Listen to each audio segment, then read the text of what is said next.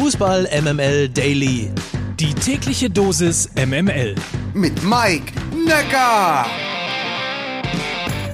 Guten Morgen, hier ist die Fußball MML Redaktion. Heute ist Donnerstag, der 19. August und das hier sind sie wie immer die kurzen und kompakten, subjektiv ausgesuchten News aus der Welt des Fußballs.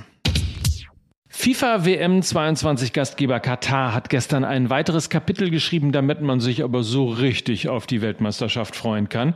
Die Katar Emiri Air Force flog gestern die Führungselite der, Achtung, Taliban nach Afghanistan. Unter den Passagieren auch Mullah Baradar, der als politischer Führer der Radikal-Islamisten gilt. Das hat sicher auch alles damit zu tun, dass Doha, Katar ein internationales Meeting zum Frieden mit Vertretern der afghanischen Regierung und den Taliban abgehalten hat. Es ist dennoch natürlich Wasser auf die Mühlen der FIFA bezüglich der Vergabe des Turniers nach Katar.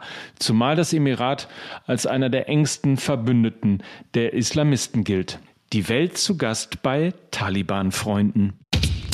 Bis zum 31. August müsst ihr noch diverse Transfer-News und Gerüchte ertragen. Dann schließt nämlich endlich das Transferfenster für diesen Sommer. Und bis dahin heißt es durchhalten. Ich verspreche, ich bringe nicht jeden Tag hier jede Spekulation, aber einige interessante Dinge sind schon dabei. Luca Waldschmidt zum Beispiel, er spielt ja aktuell in der Offensive von Benfica Lissabon. Zunächst sah alles nach einem Wechsel zu Mario Götze und PSV Eindhoven aus. Nach Informationen von Sky-Reporter Gianluca Di Marzio könnte sich aber auch ein Wechsel und zwar zurück in die Bundesliga anbahnen. Der VfL Wolfsburg sei dran und man sei bereits in fortgeschrittenen Gesprächen mit dem Ex-Nationalspieler. Das Transferinteresse der Wölfe sei übrigens unabhängig von einem möglichen Wechsel von Wout Weghorst, der mit Inter Mailand in Verbindung gebracht wird. So, mal schauen, was haben wir noch? Ähm, Europameister Manuel Locatelli wechselt von Sassuolo Calcio zu Juventus Turin. Der Deal ist perfekt. Und Martin Oedegaard wechselt wohl für 40 Millionen Euro von Real Madrid zum FC Arsenal. Aber weiter Thema, wenn wir schon mal auf der Insel sind, ist auf der Insel natürlich Harry Kane. Der tut alles dafür, dass er Tottenham verlassen darf, obwohl er noch einen Vertrag bis 2024 hat.